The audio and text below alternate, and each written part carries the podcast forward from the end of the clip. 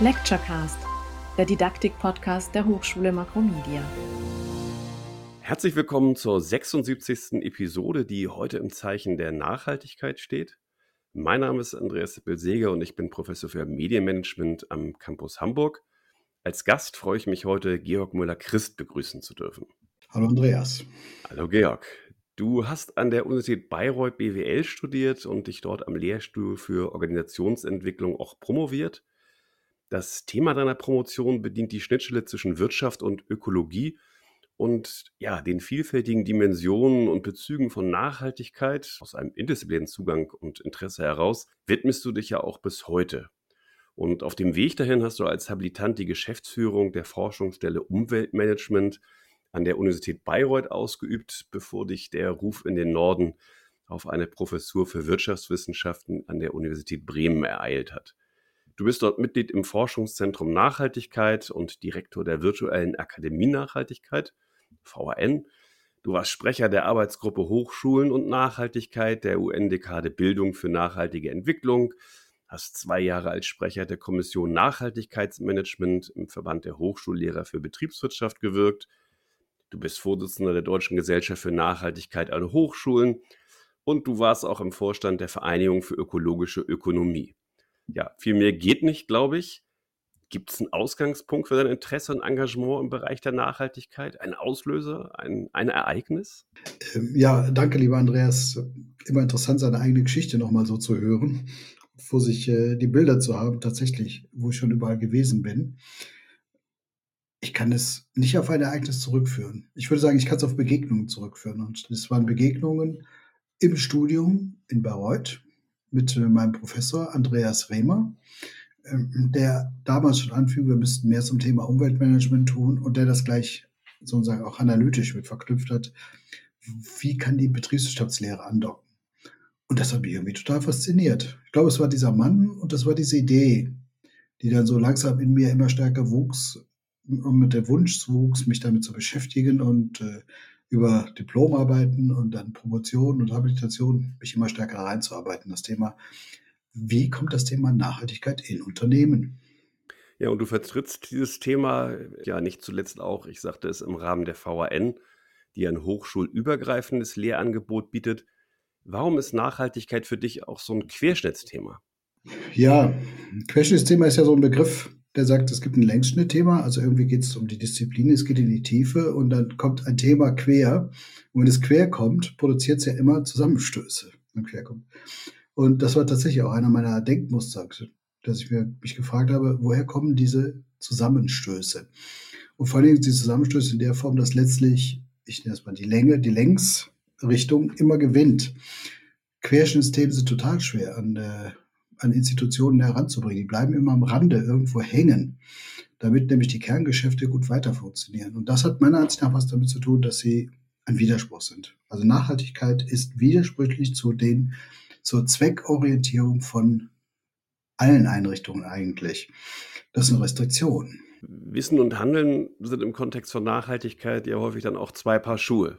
Also wir wissen um die klimaschädlichen Auswirkungen des Individualverkehrs im Pkw setzen uns bei Regen aber bisweilen vielleicht doch lieber ins Auto statt aufs Fahrrad. Müllvermeidung ist ein Thema, aber der Coffee to go wird trotz des Angebots von Mehrwertbechern lieber ja aus dem plastikversiegelten Pappbecher getrunken, schlicht weil es einfacher ist. Ich kann da noch ganz viele Beispiele nennen, wir kennen die alle. Ist Nachhaltigkeit also wirklich ein Lern- und Bildungsziel von Hochschulen? Oder brauchen wir nicht eher eine Verhaltenstherapie? Vielleicht brauchen Hochschulen eine Verhaltenstherapie. Und, äh, äh, und vor allem in der Verhaltenstherapie, dass sie sagen, äh, Studium ist nicht nur Schulung des Kopfes, der mentalen Karte, sondern es ist tatsächlich auch Persönlichkeitsentwicklung. Und da würde ich dann ganz mitgehen. Und dann sind wir natürlich auch relativ nah an der, nicht Verhaltenstherapie, aber könnte man sagen, an einem bewussteren Verhalten. Diese berühmte Gap zwischen Wissen und Handeln, der beschäftigt ja die Wissenschaft, Psychologie, aber auch die BWL eigentlich schon relativ lange. Und den kann ich natürlich auch jetzt nicht so einfach hier überbrücken. Ich kann nur sagen, welches Bild ich dazu habe. Und äh, das Bild dazu sind diese Ideen, dass es verschiedene Bewusstseinsstufen gibt. Dass wir Menschen äh, auf unterschiedlichen Bewusstseinsstufen unterwegs sind. Und je mehr wir, also je höher unsere Bewusstheit oder unser Bewusstsein ist, umso mehr können wir unsere Umwelt in unser Verhalten aufnehmen und dabei berücksichtigen. So, und das ist tatsächlich etwas, was wir ganz langsam erst äh, ja, lernen. Wir lernen das auszudrücken. Die Vermittlung ist noch einmal schwieriger. Das ist so letztlich so, ich stelle mir das immer so vor, wenn du den Blick nach vorne richtest, siehst du deine Füße, dann siehst du dich, oder nach unten richtest, siehst du dich, du siehst deine Füße, du siehst deine Welt und sagst, ich bin wichtig, meine Welt ist wichtig, geht es mir gut. Und je mehr du dann den Blick heben kannst, mit jedem Stück, mit jedem weiteren Winkel, den du heben kannst, siehst du mehr um dich herum und du siehst auch mehr deine Wirkungen. Und irgendwann siehst du vielleicht, dass das, was du hier gerade machst, der Pappbecher, vielleicht eine Auswirkung in China, in Bangladesch oder sonst wo hat. Und da müssten wir Menschen hinführen, den Blick so weit heben zu können und zu wissen, mein Handeln hat auch Nebenwirkungen ganz woanders in der Welt. Also wir brauchen ein Nebenwirkungsdenken, ein Nebenwirkungsbewusstsein. Und dann, glaube ich, können wir auch im Alltag sehr viel schneller unser Verhalten abstimmen, wissen, ist das jetzt nötig? Ist die Nebenwirkung zu legitimieren? Kann ich mit dem Auto fahren? Ist das jetzt gerade wichtig oder nehme ich mir mehr Zeit? Also kurz gesagt, ich denke, wir müssen lernen, in Nebenwirkungen denken zu können und wirklich im Moment unserer Entscheidungen denken zu können. Das Thema Nachhaltigkeit ist ja emotional mindestens so stark besetzt wie Turnunterricht. Also jeder hat damit persönliche Erfahrungen, jeder hat dazu eine Meinung. Wie lässt sich so ein Thema im Sinne eines wissenschaftlichen Diskurses deiner Meinung nach so von Befindlichkeiten befreien? Ja, also ich würde das Befreien nicht von Befindlichkeiten machen, sondern von der Normativität. Ich glaube, dass im Begriff der Nachhaltigkeit zwei Dinge verwechselt werden oder zwei Dinge miteinander vermischt werden, die aber was, die aber unterschiedlich sind. Und für viele ist Nachhaltigkeit so etwas wie eine verbesserte Welt, eine humanere Welt. Das ist auch soziale Nachhaltigkeit. Alles, was dazu beiträgt, dass diese Welt gerechter wird, dass es mehr Teilhabe gibt, dass es den Menschen besser geht, das ist dann Nachhaltigkeit. Ich sage dazu, nein, das ist Humanisierung der Welt, das ist Ethik, das war schon lange unser Thema. Dafür brauchen wir keinen Nachhaltigkeitsbegriff. Nachhaltigkeit ist eigentlich viel kleiner und viel größer zugleich. Und viel kleiner heißt es, es geht darum, dass wir nicht mehr Ressourcen verbrauchen, dass diese Welt reproduzieren kann. Und äh, wir sind nämlich dann nachhaltig, wenn wir insgesamt nicht mehr materielle und immaterielle Ressourcen ausgeben oder verwenden, als sich reproduzieren können. Das ist ein Haushaltsdenken. In dem Sinne ist das auch was ganz urökonomisches. Und darum geht es. Und das hat aber erhebliche Konsequenzen. Wenn wir uns da wirklich darauf einlassen, auf diese, wie das auch genannt wird, regenerative Kultur.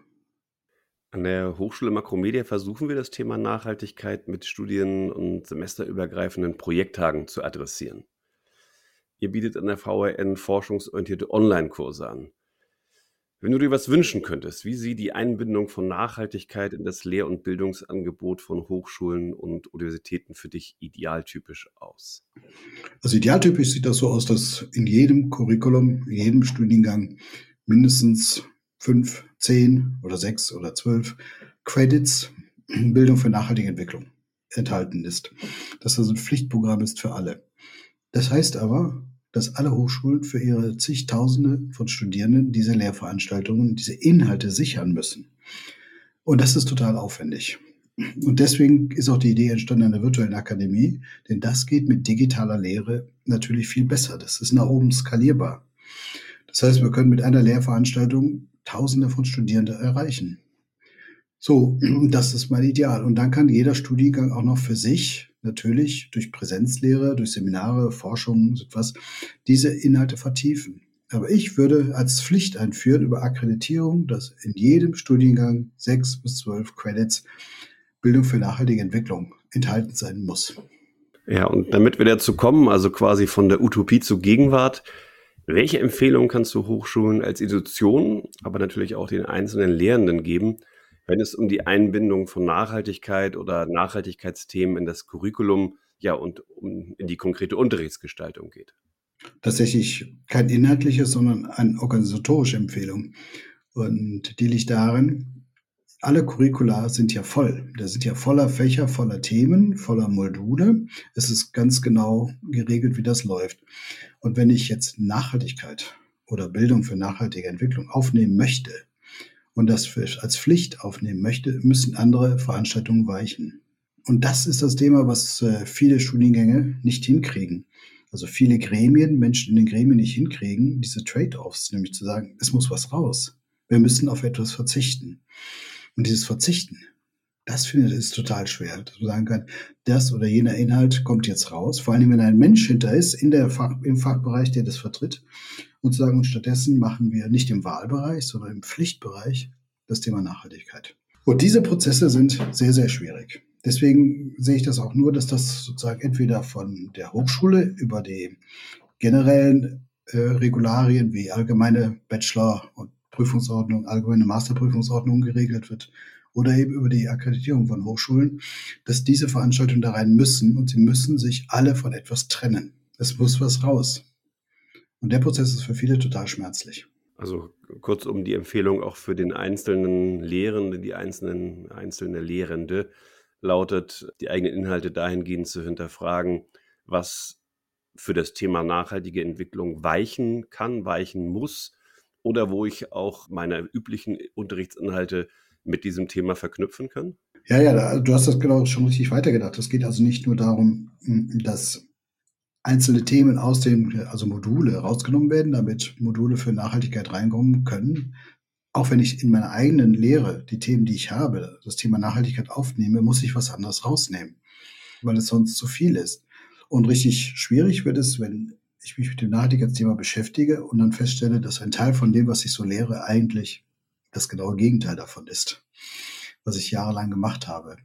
Das heißt, das ist die große Herausforderung an die, an die Menschen, die das machen, zu sagen, kann ich mich selber kritisieren, in dem Sinne, das, was ich früher oder bis heute erzählt habe, hat eigentlich zur Nicht-Nachhaltigkeit der Gesellschaft beigetragen. Und das muss ich jetzt ändern. Und das sind wir auch bei, dem Thema Persönlichkeitsentwicklung. Die brauchen nämlich, also, die brauchen auch die Lehrenden. Sagen, sich selbst in Frage zu stellen, auch mit ihrem Verhalten zum Thema Nachhaltigkeit. Und das ist so unglaublich voraussetzungsvoll. Weshalb ich eher dafür bin, zu sagen, zusätzliche, also neue Veranstaltungen neben alle anderen zu stellen zum Thema Nachhaltigkeit. Aber da muss was raus aus dem Curriculum. Das ist und bleibt die Herausforderung.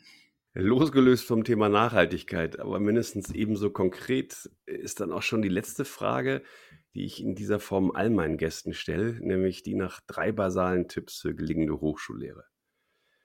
Was sind für dich die Aspekte, die du für dich als ganz grundlegend erachtest, um gute, und jetzt kann man gar nicht sehen, ich mache da so die Anführungsstriche, um gute Lehre zu leisten? Ich will es mal in einem Raumbild machen. Und äh, ich arbeite auch mit so Systemaufstellungen, das heißt so Systeme im Raum visualisieren, durch Menschen visualisieren. Und gute Lehre lässt sich visualisieren. Es gibt die Lehrenden, die Studierenden und den Inhalt. Und wenn wir die drei jetzt gedanklich im Raum positionieren, und uns fragen, wann ist es gut? Dann könnt ihr sagen, als allererstes, wenn die drei geschmeidig sind. Also wenn sie beweglich sind. Und zwar beweglich im Blick nach innen auf sich selbst und im beweglich auf die anderen. Also ich habe wirklich gut die Studierenden im Blick, aber ich habe auch die Inhalte im Blick und viel wichtig, ich habe das dazwischen im Blick. Was passiert zwischen den mir und den Studierenden? Was passiert zwischen den Studierenden und Inhalten und was passiert zwischen den Inhalten und mir? Und diesen Blick dazwischen zu kriegen, also nicht nur auf die Elemente, sondern das, was dazwischen passiert, ist auch wieder sehr voraussetzungsvoll. Das ist auch sehr selbstreflexiv. Das sagen, kann ich das insgesamt sehen? Und wenn ich es sehen kann, kann ich es berücksichtigen. Und auch das ist das Gleiche wie mit dem Nachhaltigkeit in die Curricula. Immer diese Trade-offs.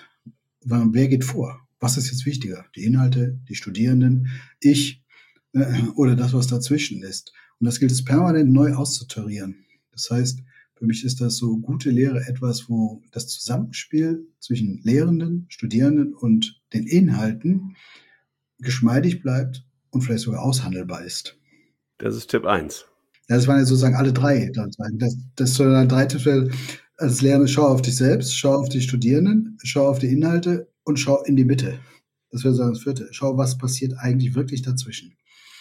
Und die größte Herausforderung ist es dann wirklich auch zu sagen, sind meine Inhalte wirklich so wichtig, dass ich sie in einer bestimmten Art und Weise durchdrücken muss. Dieses, äh, also, oder ist es auch so, dass ich sagen kann, okay, manchmal reicht es eben auch, wenn am Ende mehr Selbstreflexion der Studierenden steht, aber nicht unbedingt die durchmathematisierte Verständnis von irgendeiner Theorie. Die eher etwas für Spezialisten ist. Das meine ich mit dem in die Mitte schauen. Was passiert da wirklich im Lehr-Lerngeschehen? Georg, ich danke dir ganz herzlich für das Gespräch. Vielen Dank natürlich auch an Sie und euch vor den Radiogeräten bzw. Handys, Notebooks, Tablets und so weiter. Und hoffentlich bis zur nächsten Episode in 14 Tagen. Bis dahin, frohes Schaffen und auf Wiederhören. Lecturecast, der Didaktik-Podcast der Hochschule Makromedia. Äh, kurz und schmerzlos.